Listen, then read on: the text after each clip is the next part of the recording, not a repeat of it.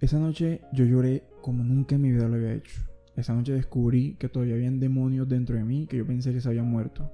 Y tuve lo que en espiritualidad se le denomina la noche del llamado, que es cuando solamente estás tú en tu habitación, en tu intimidad, y llega un punto de confrontación contigo mismo.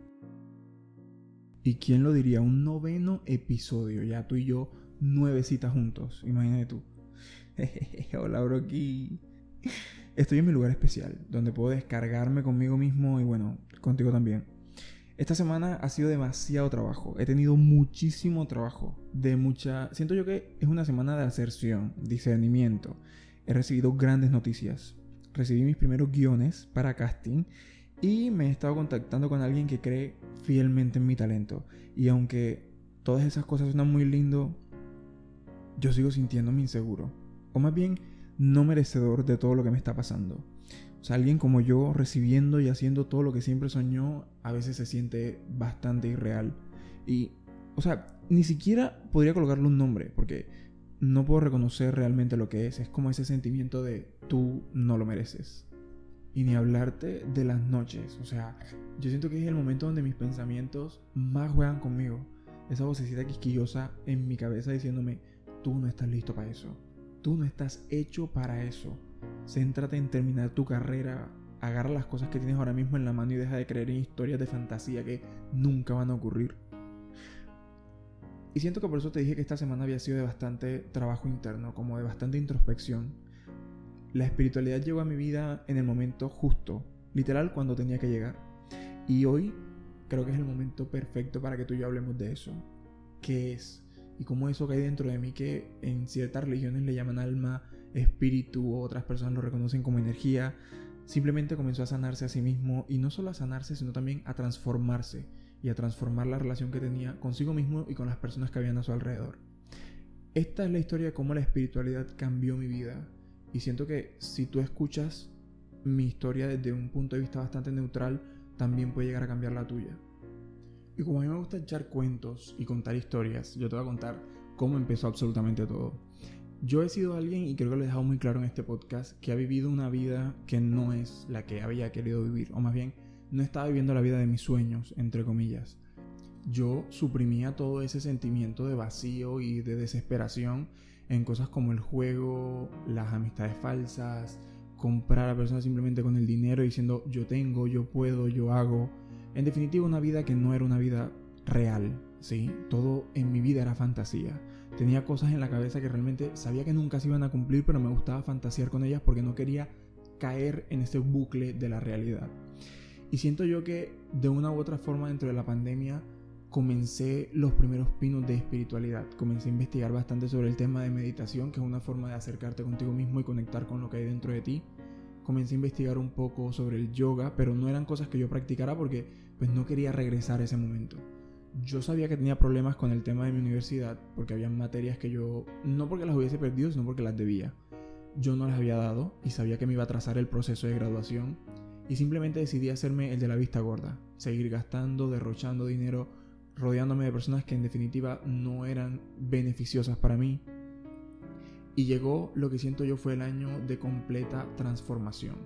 El 2022 fue para mí un antes y un después. Y te digo porque yo en los primeros seis meses de ese año viví todo lo que yo había vivido en mis últimos siete años. ¿Sí? Es como si hubiese recopilado todo lo que viví en seis meses. Lo volví a repetir nuevamente. Porque siento yo que fue el momento en el que el universo me dijo, ¿sabes qué? Si no aprendes ahora, te va a cargar. Y no solo te va a cargar, sino te... Tú no vas a poder salir de ahí. Y como te conozco y sé lo vulnerable que eres, sé perfectamente que no vas a salir de tu cuarto. Y siento que tú sabes a lo que me refiero, en el sentido de que yo realmente sabía que era una batalla que no podía ganar. Yo conocí a alguien, siento que ya he hablado mucho de eso, pero durante el 2022 al principio conocí a alguien que cambió cierta perspectiva que yo tenía de la vida y de la forma en la que veía las cosas. Sin embargo, esta persona solamente fue un paso en mi camino. Eh, para finales de mayo ya yo había acabado académicamente la universidad. Me había dejado con esta persona. Eh, me había separado de un grupo de amigos bastante cercano a mí. Y siento que caí en lo que se llama como una depresión constante. No sé si, si, si será así, pero es como que habían tantas cosas buenas pasándome a mi alrededor que yo sentía que no era merecedor de ellas. Y simplemente comencé a cuestionar todo lo que había a mi alrededor y preguntarme, ¿realmente valió la pena haber nacido para estar en este punto? ¿Realmente valió la pena estudiar siete años del abogado para ahorita mismo sentirme insatisfecho? O sea, todas esas preguntas absurdas que tienen claramente una respuesta lógica, yo me las hacía y me las respondía a mí mismo de una manera negativa. Luego, eh, a mediados de junio, ya yo siento que no podía conmigo mismo. Comencé a, buscar en redes sociales como ayuda y ayuda psicológica y todo esto como para intentar buscar una solución a mis problemas, buscar una solución a lo que yo estaba sintiendo en ese momento y apareció lo que yo considero fue mi primer guía espiritual dentro de todo este camino de la espiritualidad. Yo te invito a que la sigas, eh, la encuentres en redes sociales como Nicolindi. Fue a la primera persona que yo escuché hablar de manifestación, eh, de todo lo que tiene que ver con el tema del el trabajo interior y de que tú no puedes pretender tener una vida de tus sueños cuando lo que hay dentro de ti simplemente está completamente desorganizado. Y ahí fue como comencé con el tema de las afirmaciones positivas, a mirarle el lado positivo a todo lo que me estaba pasando y poco a poco la perspectiva que yo tenía de las cosas comenzó a cambiar. Mi relación con mis papás cambió, eh, la forma en la que mi negocio se movía también cambió y simplemente comenzaron a ocurrir días buenos, días muy buenos, donde las ventas eran excelentes, mi comunicación con mis papás era increíble, mm, sentía yo que tenía amigos realmente leales a mí, leales a lo que yo sentía y a lo que yo pensaba y todo comenzó como a tener forma dentro de la historia de mi vida. Así fue como para finales de ese mes, una noche, yo había regresado del negocio, creo que fue un sábado por la noche, eh, llegué, estaba muy contento porque la venta había sido increíble y llegué a pues me despedí de mis papás, cené, no sé qué, pues la rutina normal de noche, me duché, mm, me senté en este sofá en el que estoy grabando el podcast y coloqué una serie. Comencé a llorar viendo la serie porque me di cuenta de que no estaba viendo la serie. Yo solamente quería llorar. No por malo, no por bueno, solamente quería llorar. Literal, lo que hice fue apagar el televisor, apagar las luces de mi habitación y seguir en este sofá llorando. Llorando por preguntarme, ¿por qué te sigues sintiendo así si todas las cosas están cambiando? ¿Por qué te sigues cuestionando sobre las cosas que pasaron en tu pasado si literal ya sucedió, ya ocurrió, tú no vas a poder cambiar eso y tienes que metértelo en la cabeza. Literal, una tras otra, tras otra pregunta, tras otra pregunta, comenzaron a congestionarme la cabeza y las lágrimas no paraban, no cesaban. En mi casa todo el mundo estaba dormido y yo solo lloraba. Mira, fue, siento yo que uno de los momentos más desgarradores en la historia de mi vida. Porque yo lloraba y me contestaba, deja de hacerlo, no llores, no tienes razones para llorar, pero seguía llorando. Y comencé a hacer ese trabajo de introspección dentro de mí esa noche. Eran como las 10 y media, 11 de la noche. Y yo, ¿pero por qué me estoy sintiendo así? Y fue cuando recordé que habían cosas dentro de mí que yo simplemente no había podido sanar. Habían cosas dentro de mí que yo creí que ya las había dejado, que las había superado, pero en realidad seguían carcomiéndome dentro de mí. El rechazo cuando era niño, eh, las miradas, las burlas cuando yo tenía 6, 7 años, Recuerdo frases de compañeros del colegio que me decían, es que tú nunca vas a estar en nuestro lugar, es que tus papás son pobres. Recuerdo una frase de una maestra de primaria que me dijo, es que si sus papás viven una vida desordenada, ¿qué se puede esperar de su hijo? Cosas así, tan densas, tan pesadas, que una persona como yo ya ni siquiera debería acordarse de eso, seguían rondando en mi cabeza. Y luego una frase de una persona que yo amo, hoy en día idolatro, realmente es una persona muy especial para mí, que en ese momento hace unos 10 o 12 años me dijo, yo todavía le pregunto a Dios por qué te trajo al mundo. Y todas esas cosas, todos esos pensamientos negativos estaban rondando en mi cabeza y yo lo único que hacía era llorar mientras lo recordaba. Es todo lo que recuerdo de esa noche, porque yo me quedé dormido en el sofá llorando. Al día siguiente me levanté enchopado en sudor porque el sofá encima es súper caliente y lo que hice fue buscar una respuesta a lo que había pasado. Porque sí recordaba lo que había sucedido en la noche, pero no me preguntaba por qué me había pasado. Porque yo tenía que recordar cosas que realmente ya no eran parte, no formaban parte de mi vida. Ahí fue donde yo inicié el punto de partida en la espiritualidad. leí el primer libro que se llama El poder de la hora, que es la forma en la que el autor lo que busca es que tú te centres en el presente.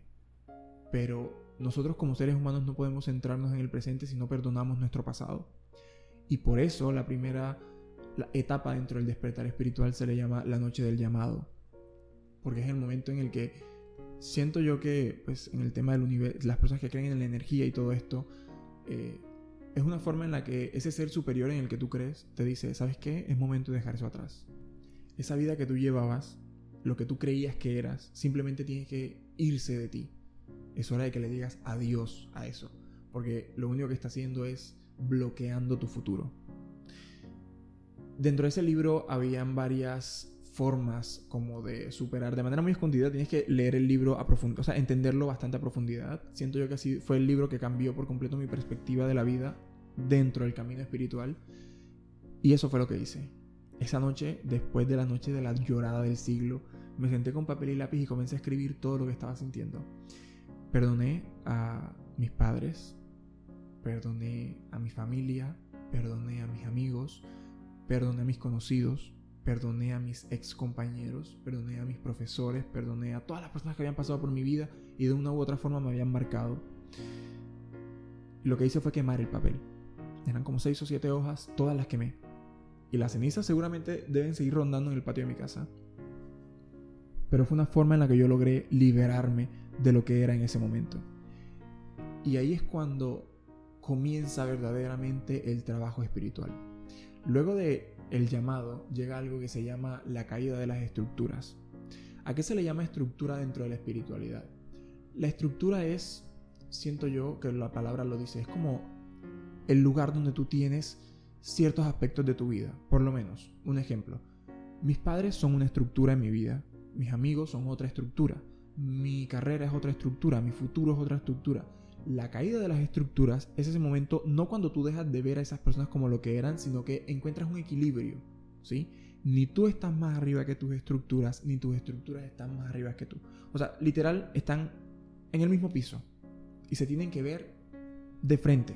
Tú no puedes mirar hacia arriba para ver a tus estructuras, ni tampoco puedes mirar hacia abajo, porque lo ideal es encontrar un equilibrio entre las dos cosas. ¿Por qué se le llama la caída de las estructuras? Generalmente los seres humanos vivimos por complacencia. Yo lo he hablado antes, ya lo había dicho, siento yo que había tocado ese tema bastante a profundidad en un, episodio en específico. Vivimos por complacer a otros. Somos lo que somos porque creamos una personalidad a raíz de cosas que nos gustan de otras personas y las queremos impregnar dentro de nuestra vida. Lo que pasa en ciertas ocasiones es que olvidamos que nosotros somos seres humanos independientes y comenzamos a creer que el ser o comportarnos como otras personas quieren va a hacer que tengamos validación, ya sea en un grupo, en una comunidad, en una etnia, etc. Y yo sin darme cuenta vivía por complacencia. ¿Por qué por complacencia? Porque estudié una carrera que no me gustaba, no porque mis papás me hubiesen obligado, me hubiesen puesto una pistola en la cabeza diciéndome, tienes que estudiar derecho, no. Pero yo sabía perfectamente que si en ese momento yo le decía a mi papá, quiero ser comunicador social porque quiero ser actor, presentador, hoster, quiero estar en un reality de televisión, mi papá me iba a decir, ¿sabes qué? Ese no es el futuro que yo quiero para ti. Yo te puedo amar, te puedo querer, puedo querer tu felicidad, pero no es el futuro que yo quiero para ti. Suena difícil de digerir, pero es muy real. Y recientemente lo hablamos y me dijo, pues sí, tiene razón, yo en ese momento probablemente no tendría el pensamiento que tengo ahora. Otra cosa así similar puede ser el tema de la estructura de mis amistades. Yo antes era una persona que vivía por complacer a mis amigos. O más bien lo que en ese momento para mí era una amistad, que era simplemente depender emocionalmente de la otra persona y hacer lo que esa persona quería solamente para yo no quedarme solo. Suena heavy y denso, pero es muy real. Entonces, si mis amigos querían salir todos los fines de semana, yo salía todos los fines de semana aunque no quisiera salir. Si mis amigos querían meterse en problemas por, no sé, hacerse los populares, por hacerse los interesantes, pues yo también lo hacía porque quería estar con ellos. Si, mis amigos por lo menos se escapaban de su casa, yo no tenía la necesidad Simplemente también me escapaba de mi casa. No le decía nada a mis papás solo por quedar bien con otras personas. Cuando te hablo de caída de estructuras, es que tú dejes de ver y de vivir como vives por complacer a otras personas. ¿Cómo se cayó la estructura de mis padres? Cuando me senté con los dos y les dije, ¿saben qué? Voy a terminar mi carrera porque tengo un compromiso y una responsabilidad con ustedes, pero yo no voy a trabajar de abogado. Yo no me veo en una oficina, yo no me veo litigando Yo me veo parado frente a una cámara hablando. Yo me veo en un panel con varios presentadores dialogando sobre un tema. Yo me veo en un set de grabación para una película o una serie o lo que sea. Pero yo como abogado no me veo. Si a ustedes les parece que está mal, pues lástima. Es mi felicidad. Y yo no voy a vivir el resto de mi vida infeliz encerrado en un cubículo de oficina solamente porque querían que su hijo fuera abogado. Mi papá solamente me contestó, ¿por qué demoraste tanto tiempo en decírmelo? ¿Por qué no me lo habías dicho antes? En pandemia pudiste decírmelo. En pandemia estábamos encerrados. Yo era una persona mucho más freelance. Podías sentarte y decirme, papá, no quiero seguir estudiando derecho. Mira, créeme que yo en el 2021, cuando la pandemia se levantó, te hubiese puesto a estudiar actuación y hoy en día fueras alguien diferente a lo que eres. Otra estructura que se cayó y siento yo que fue la que más duro me dio fue la de las amistades. Yo ahora mismo tengo un grupo de amigos bastante reducido, 7, 8, literalmente contados con la mano. Otros que son conocidos, llegando a ser amigos, y simplemente el resto del mundo mis seis o siete personas que todavía están conmigo han sido personas que están a mi lado porque me han acompañado durante todos mis procesos. Las veces que he tocado fondo han estado ahí y no se han ido. Pero habían personas que eran muy especiales para mí y cuando yo toqué fondo e intenté tocar sus puertas para buscar ayuda porque no me quería sentir solo, pues simplemente me dieron la espalda. Otros se burlaron de mí, otros simplemente me vieron la cara y se fueron con personas que me hicieron daño. Hoy me siento bastante complacido con el hecho de que se hayan ido porque no los necesito. Las amistades que tengo ahora son muy sinceras, pero siento que ya te he explicado a qué se refiere la caída de las estructuras. Y ya lo dije creo que en un reel en Instagram y hoy te lo voy a repetir. Si algo se tiene que ir de tu vida, no tienes por qué atajarlo. Simplemente deja que se vaya. ¿Qué necesidad tienes de tener a alguien que no quiere estar contigo? ¿Qué necesidad tienes de forzar una relación que simplemente no te va a dar fruto? Muy por el contrario, se va a tornar tóxico y a la final te vas a terminar perdiendo intentando encontrar a alguien más. You know, cuando estas cosas se vengan al piso, tienes que mantenerte lo suficientemente fuerte porque probablemente los días de inestabilidad regresen a ti. Para mí fue bastante fuerte despedirme de personas que eran importantes para mí pero que no me estaban ayudando a subir o a sumar dentro de mi vida. Y luego de todo esto, luego de que ya perdonaste tu pasado, comenzaste a tener un equilibrio en las relaciones que tenías a tu alrededor, soltaste la toxicidad y dejaste ir todo lo que no te hace bien, llega uno de los momentos más idílicos dentro de la vida espiritual y se le llama el renacimiento. Ese momento en el que renace lo que tú eres. ¿Sí? Sí, probablemente habían cosas dentro de tu vida que tú normalizaste y sigues practicando hoy en día, pero poco a poco, a medida de que te adentres en este mundo de la espiritualidad, vas a comenzar a expurgarlo. Si me hago entender, por lo menos. Un hábito que yo tenía bastante pegado era procrastinar. Yo procrastinaba demasiado. Yo decía, voy a levantarme a las 5 y media a hacer ejercicio. Alexander se levantaba a las 7, se bañaba y se iba a trabajar. Hoy en día ya soy una persona que se levanta a las 5 y media. Esa media hora la utilizo para arreglarme, Luego salgo a trotar, a caminar, simplemente a dar un paseo, a salir de mi casa. Regreso, medito, hago yoga y comienzo mi rutina de mi día. Pero para mí es indispensable ese despertar a las 5 y media de la mañana. Y ese tipo de hábitos que van a formarte a hacer lo que tú quieres ser, es a lo que yo me refiero que comienzan a expurgarse. Esas cosas que no te hacen bien, pero que tú has normalizado tanto que es difícil desprenderte de ellas. Es como el momento en el que comienzas a hacer de ti lo que tú siempre has querido ser. A eso se le llama renacimiento, porque es como el momento en el que ese viejo tú muere y nace algo.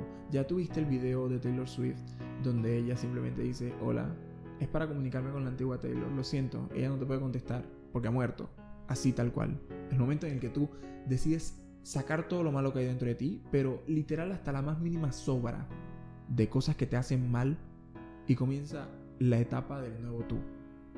Al final yo la podría llamar la etapa de Alexander David, pero el verdadero Alexander David. El que ya no se tiene que levantar a las 5 y media, no, este se levanta a las 5 porque utiliza esa hora para hacer yoga, meditar, hacer ejercicio y de 6 a 7 eh, puede grabar un casting, puede editar un podcast, puede tomarse fotos para un videobook, para un book en general, eh, graba una presentación para, qué sé yo, cualquier llamado que le hayan hecho por mail. Y así comienza poco a poco a formarse la persona que tú realmente quieres ser. Hay hábitos adicionales a todo esto que yo recomiendo bastante y es por lo menos leer, instruirte lo suficiente. Yo no voy a decirte cuándo tiene que suceder, cuándo tiene que pasar, cuándo es momento de que tú digas, sabes que ya yo esta vida no la quiero. Porque a diferencia de todo lo que ves en TikTok, de que el mundo espiritual es muy lindo, de que todo esto es color de rosas, no. Realmente nosotros no podemos romantizar algo que en realidad es un proceso, dentro de un proceso. El proceso de la vida es uno, pero dentro de ese proceso de la vida hay otro que se llama espiritualidad o mundo espiritual. Quiero que tengas claro que cuando hablo de espiritualidad no quiero hacer referencia a la religión, porque ya he dicho muchas veces que no creo en la religión. Para mí no está bien adorar a otras cosas adeptas a un ser supremo en general. Yo creo en Dios fielmente, pero solamente en Dios. Yo no creo en más nada, ni en iglesias, ni en pastores, ni en nada que tenga que ver con otras cosas distintas a Él. Y para mí no es necesario, por lo menos, con el tema de la iglesia. Yo no tengo por qué pagar un peaje para poder llegar a Él o comunicarme con Él. Yo no necesito un pastor para poder hablar con Dios. Es simplemente estar en mi habitación, en mi intimidad y expresar lo que estoy sintiendo. Y a partir de ahí una cantidad de cosas. Por eso quiero que deslindemos el tema de espiritualidad con el tema de religión porque no es lo mismo.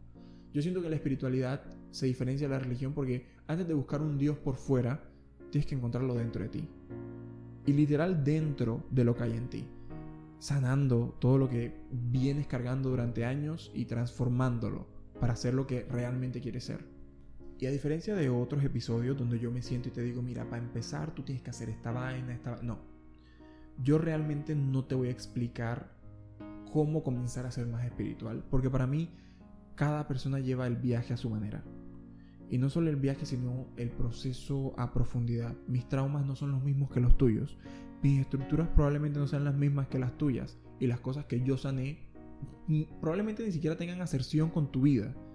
Por eso es que tú solamente tienes que estar alerta a todas las situaciones de tu vida y entender que hay momentos en los que es bueno parar, respirar y decir, ¿sabes qué? Esto me está haciendo daño, no lo quiero más y quiero conectar más con lo que hay dentro de mí conectar con lo que llevo dentro y con lo que realmente soy. Hay personas que tienen 60, 65 años y deciden dejar todo lo que han vivido atrás y comenzar una vida mucho más espiritual. Y la vida se les alarga que si 15, 20, 30 años más. ¿Por qué? Porque entendieron que no es necesario hacer feliz a los demás, no es necesario vivir por complacencias o de apariencias. Créeme, es mucho más lindo como llevar el proceso dentro de ti sanar lo que hay dentro de ti, transformarlo, cambiarlo y mostrarlo al mundo. No diciendo, ay, yo soy una buena persona, yo soy una persona muy espiritual, yo medito siete veces al día. No, simplemente con tus actos, con tu bondad, con tu respeto, con tus valores, con la forma en la que tratas a las personas desde el alto rango de, qué sé yo, tu escuela por lo menos, hasta la del más mínimo rango. Que los trates de la misma forma. Entender que las personas no te hieren porque quieren herirte, sino porque hacen las cosas desde la perspectiva de su vida, que probablemente esté mucho más atrasada que la tuya. Entender que nada es personal. Y por ahí una infinidad de cosas. Y creo que al principio te hablé de eso, del tema de la manifestación, y he sido muy consciente de que quiero hablar de eso dentro del podcast, pero no quiero tocarlo como amateur, sino literal, full a profundidad para que tú puedas entender todo eso. Pero hoy no nos vamos a meter con eso. El episodio ya está demasiado largo como para ahorita hablar de espiritualidad, literalmente. Pero sí quería como desahogarme y tomarme este tiempo para charlar contigo sobre todo lo que me está pasando. Porque realmente las semanas que han pasado han sido bastante difíciles para mí. En todo el sentido de la palabra. No he estado tan bien. Sé que me he mostrado como muy feliz, muy sonriente, muy contento. Pero realmente no ha sido así. Han sido días bastante densos. Eh, antes estaba en terapia una vez a la semana y la semana antepasada y la pasada estuve tres veces en terapia durante la semana. Es decir, me vi tres veces con mi psicóloga. Eh, no por malo, sino porque en realidad necesitaba como desahogarme y hablar de lo que estaba sintiendo. Y para mí no es igual hablar con familiares, con mis papás, con un amigo, hablarlo con alguien que realmente me va a dar un punto de vista objetivo. Y no porque quiera desmeritar lo que hacen los demás por mí, sino que para mí es mucho más importante hablarlo con un profesional si también estás pasando por algo así, es bueno que antes de cualquier cosa vayas a terapia. No hay nada más satisfactorio o una inversión más grande que puedas hacer en tu vida que ir a terapia. Definitivamente. Pero sí, siento que si este es mi lugar especial, si es nuestro lugar para hablar y que me escuches y que podamos como tener esta conversación de friends, frenchos, de brokis, sí es bueno que yo hable con sinceridad de vez en cuando y no con un guion escrito sobre lo que quiero decirte o lo que quiero hablar. Por primera vez no ha habido un guion, no hay una, línea de lectura, simplemente me he sentado con el micrófono y he hablado y hablado y hablado y hablado. En el, en el editor de Audacity van 63 minutos, pero sé que esto se va a recortar a menos de 28.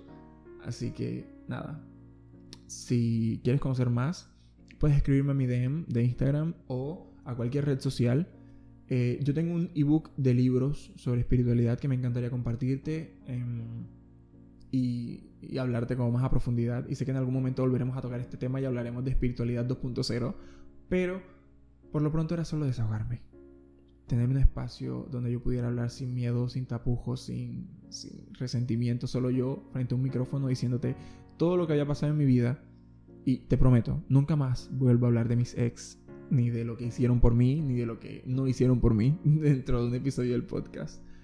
Y bueno, nada, mi nombre es Alexander. Esto fue el noveno episodio de Salvajes y Libres, bastante liberador para mí realmente.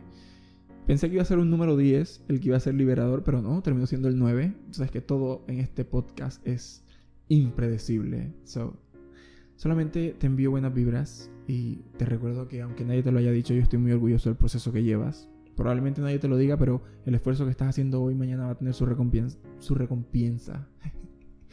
que realmente ya estoy, llevo mucho tiempo hablando, de verdad. Pero el proceso que llevas va a tener su recompensa. Solo confía en eso. Y ya. Ahora, tampoco quiero que dejes de creer en lo que crees espiritualmente. Si tú crees en Dios, si crees en Buda, si crees en qué sé yo, si, si, si eres hindú, lo que sea Tú solamente tienes que seguir creyendo en lo que crees, pero comenzar a, hacerlo con mucha más fe. Yo solo te hablo desde un punto de vista objetivo. No sin más, gracias por estar aquí. Agradezco por tu vida, por la mía y por este podcast. Qué lindo me quedó este episodio.